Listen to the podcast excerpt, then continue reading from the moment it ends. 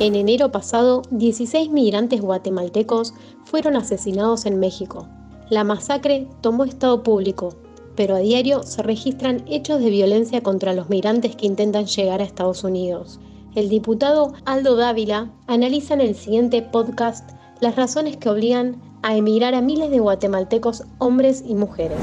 Eh, pues lamentablemente este tipo de hechos tan trágicos y tan, tan lamentables en nuestros países se dan por la falta de oportunidades laborales, las faltas de, de oportunidad en trabajo, en el acceso a la justicia y mejorar las condiciones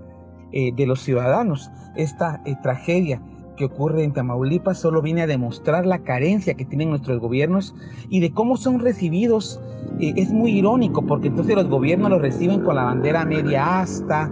y y pues cuando vienen en caja, sí, los recibimos de una manera con honras, después de que el gobierno es el responsable en que las personas migren. Pero cuando regresan en aviones deportados, no se les da la atención que debería de dárseles, no se les pone el respeto, no se les da el afecto y sobre todo el reconocimiento que son las remesas de los migrantes, los que eh, eh, sin lugar a dudas mantienen nuestros países y que está más que documentado eh, en nuestros gobiernos y que todavía alardean de que las remesas suben, ¿verdad? Pero es preocupante y lamentable que se den así las cosas en nuestros países, que no se eh, les dé el agradecimiento como debe cuando regresan deportados, pero y, que se haga una gran eh, bulla o fanfarria cuando regresan en féretros, cuando es el responsable del Estado que ocurran estas tragedias, con la claridad de que aquí estamos